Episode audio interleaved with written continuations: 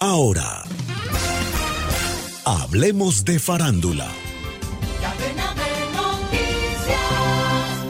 Los Rolling Stones reclutan a Lady Gaga y Stevie Wonder para su canción, la más larga después de 54 años, Sweet Sound of Heaven.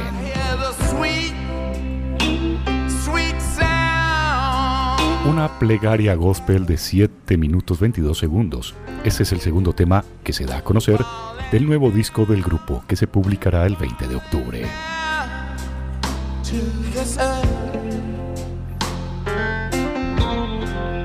Además de por la extensa duración, Sweet Sound of Heaven ofrece el aliciente de contar con la colaboración de Lady Gaga a la voz y del gran Stevie Wonder a los teclados.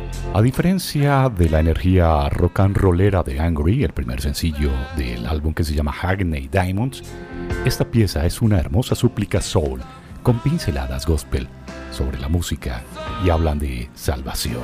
Sí, si colocado en vertical así se ve bien el castillo. Whisky. Premio Horizontes está destinado a impulsar el conocimiento de los largometrajes producidos total o parcialmente en América Latina, dirigidos por cineastas de origen latino o bien que tengan por marco el tema de comunidades latinas del resto del mundo. Este año el largometraje galardonado con el premio ha sido El Castillo del argentino Martín Bachimol. Tiene como protagonista a Justina, una mujer que después de trabajar como empleada doméstica toda su vida, hereda de su antigua empleadora una enorme mansión en medio de las pampas argentinas. El fútbol en Colombia es una gran pasión y muchos han sido los protagonistas de momentos inolvidables a lo largo de la historia. Pero uno de los arqueros que se ha robado el corazón de los apasionados en este deporte es René Guita, quien con su figura del escorpión rompió las barreras.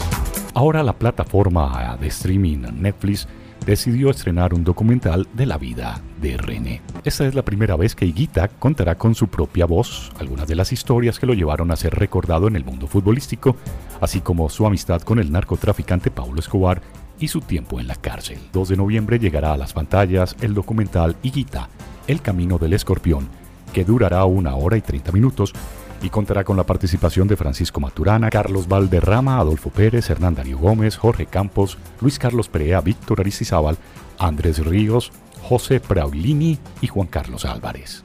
Y para cerrar por hoy, la historia de la música nos lleva a 1972.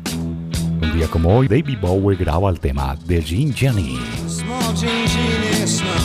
Sería el primer single de adelanto de su álbum Aladdin Sane, una de las grandes obras del glam rock de los años 70. Descarga gratis la aplicación Red Radial. Ya está disponible para Android y encuentras siempre una radio para tu gusto.